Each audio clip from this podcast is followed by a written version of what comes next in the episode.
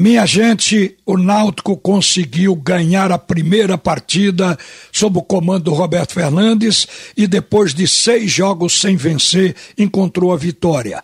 Mas não foi uma vitória simples e comum. Foi uma vitória convencendo, o que é muito diferente. É diferente de ganhar acidentalmente. O Náutico foi consistente. O placar de 2 a 0, na verdade, poderia ter sido maior. É bem verdade que o Operário também teve chances de fazer pelo menos um gol, mas o time do Náutico mereceu a vitória e a gente pode destacar o que aconteceu dentro das quatro linhas. O técnico Roberto Fernandes, como havia prometido, ele tirou Chiesa e mudou o time. Ele mudou o ataque de forma integral. Entrou com um ataque totalmente novo o Niltinho estreando pela ponta direita, Léo Passos, que já estava praticamente desacreditado, já que ele fez duas partidas boas no campeonato estadual, inclusive fazendo gols, e depois teve uma queda técnica, ele agora teve oportunidade de se recuperar e fez um bom jogo, chegou a marcar um gol. O primeiro gol seria dele, mas foi pilhado em impedimento por uma questão assim de menos de um palmo, mas estava impedido e o gol foi invalidado. Mas teve uma participação muito boa. O passe final para Niltinho abrir o score foi um giro que ele deu e serviu a Niltinho que entrava pela direita. Então o Léo Passo foi bem. E o Leandro Carvalho, que não vinha se apresentando bem, jogou melhor nessa partida. A princípio, o time estava escolhendo o lado direito para jogar, o lado de Niltinho, porque Niltinho estava tá, tendo facilidade no um contra um de ganhar o duelo com o lateral esquerdo Fabiano. E do lado direito, o Náutico parecia mais forte, jogando com o Niltinho apoiado pela subida de Hereda e ancorado pelo Haldane, que ficava sempre ali acompanhando as jogadas pelo lado direito a partir do meio campo. Fazia inclusive a triangulação para quebrar a última linha. Mas o Niltinho quebrava essa linha na base do drible, que é uma coisa que a torcida gosta e que mostra que o jogador estava desassombrado, estava sem medo de errar. Portanto, acabou sendo o melhor jogador em campo. O Naldo estava bem ali, mas do lado esquerdo, que no primeiro tempo foi pouco usado, quando a bola chegou em Leandro Carvalho, saiu o primeiro gol. Foi uma metida dele para o Jean Carlos, que se infiltrava atrás do zagueiro. O Jean Carlos foi à linha de fundo, tocou a bola na frente do gol para o Léo Passo. Léo Passo sentiu que o zagueiro fechou justamente a passagem, ele girou e entregou a bola de lado para Niltinho de perna esquerda botar no fundo do gol. O Náutico abriu o score. Para que você tenha ideia, a partida foi boa. Os jogadores atuaram para mim individualmente com mais descontração, parecia um time com mais liberdade. E eu acho que por isso o futebol do Náutico surgiu bem. Só o Jean Carlos, independente das cobranças de escanteio e de falta, o Jean Carlos chutou quatro bolas em cima do gol e o goleiro defendeu as quatro. Quer dizer, o que faltou foi um pouco mais de tranquilidade para tirar do goleiro. Mas isso já prova que o jogador também está voltando ao seu grande futebol. Ele foi um articulador no meio de forma impressionante. O Náutico teve criatividade, ganhou do meio-campo do operário. Agora, ainda tem uma coisa no Náutico que certamente o técnico vai trabalhar, independente da qualidade dos jogadores, porque eu achei que os zagueiros atuaram bem. Camutanga fez uma boa partida. O Bruno Bispo, um bom jogo. Mas a defesa deixou passar três contra-ataques em que o atacante Paulo Sérgio, o principal jogador do ataque do Operário, ficou de cara com Lucas Perry. E o goleiro do Náutico foi quem salvou nas três oportunidades da equipe do Operário fazer um gol, ter feito um gol. Então, é isso que eu acho que precisa consertar. Aí é uma questão mais tática, de posicionamento. A defesa do Náutico tem jogado muito adiantado.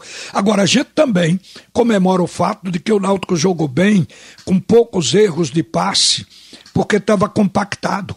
Então, o acerto, ele veio bem mais do que se esperava. Foi um bom jogo. Eu acho que para começar o trabalho de Roberto Fernandes, isso foi importante, porque estreou jogadores que atuaram bem e fizeram gols, isso dá uma certa moral, faz indiscutivelmente o Náutico crescer em possibilidades.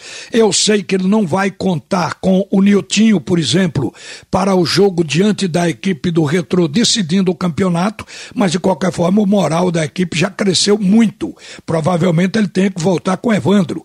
Ele vai fazer as suas escolhas. Mas para tocar a Série B do Campeonato Brasileiro, o Náutico ganha fôlego, gente. A vitória ela foi importante porque ela foi consistente. Quero falar também do esporte que empatou em um a um com a equipe do Criciúma fez um primeiro tempo fraco, como de hábito vem acontecendo com o esporte. No segundo tempo, quando muda, o time cresce. No primeiro tempo, o adversário chutou muito mais em gol, o esporte só chutou duas bolas, contra nove da equipe do Criciúma. Agora, o esporte no segundo tempo cresceu e quando colocou Giovani o jogo mudou. A gente viu que a boa atuação do Meia é, mostrava que ele sabe tomar a decisão na hora de distribuir o jogo. Fisicamente ele ainda não está no ideal, mas é um jogador de valor. Ele chuta gol, fez 19 passes com 84% de precisão e finalizou também na partida. Mas quem deu a condição do empate ao esporte foi Juba, num erro de saída de jogo da equipe do Criciúma. Juba fez um golaço. Ao cabe ao fim, o esporte não jogou bem o primeiro, mas jogou bem o segundo tempo. Mas ainda não quebrou o tabu. O Criciúma continua sem perder do esporte dentro de casa.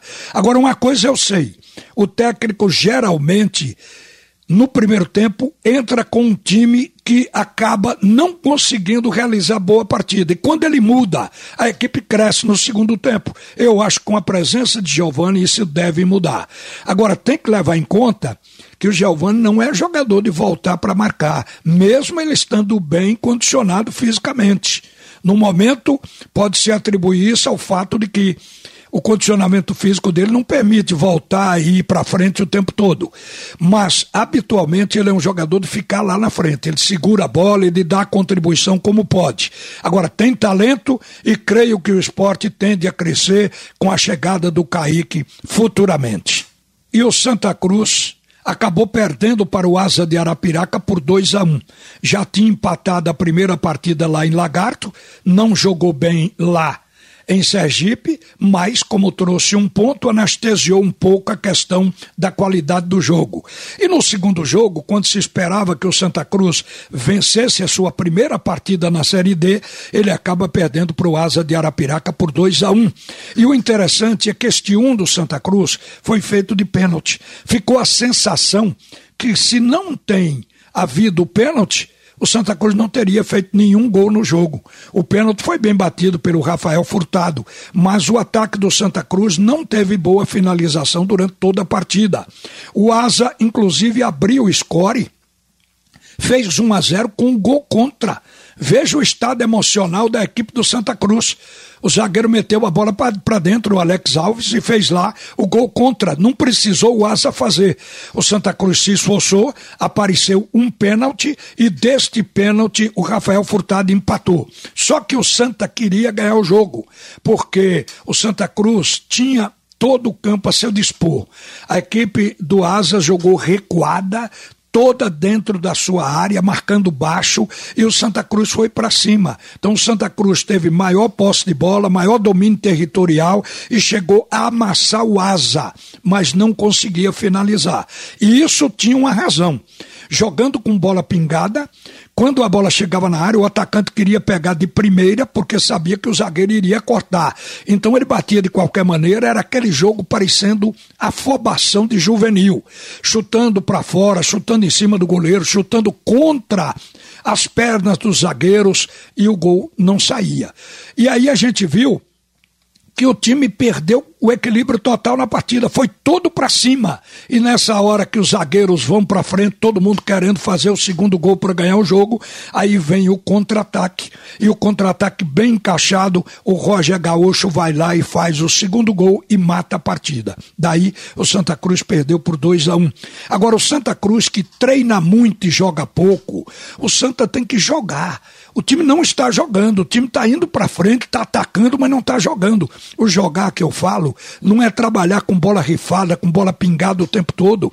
É o meio campo encostar, os laterais se aproximarem dos pontas e haver diálogo, rodar a bola, ter uma certa amplitude e na troca de passes entre o meio campo e os atacantes, aí surge o espaço para finalizar com tranquilidade e o gol pode sair de forma natural. Do jeito que está, sendo forçado a todo custo, chutando de qualquer maneira, o Santa Cruz não vai longe. Tem que mudar isso e mudar depressa.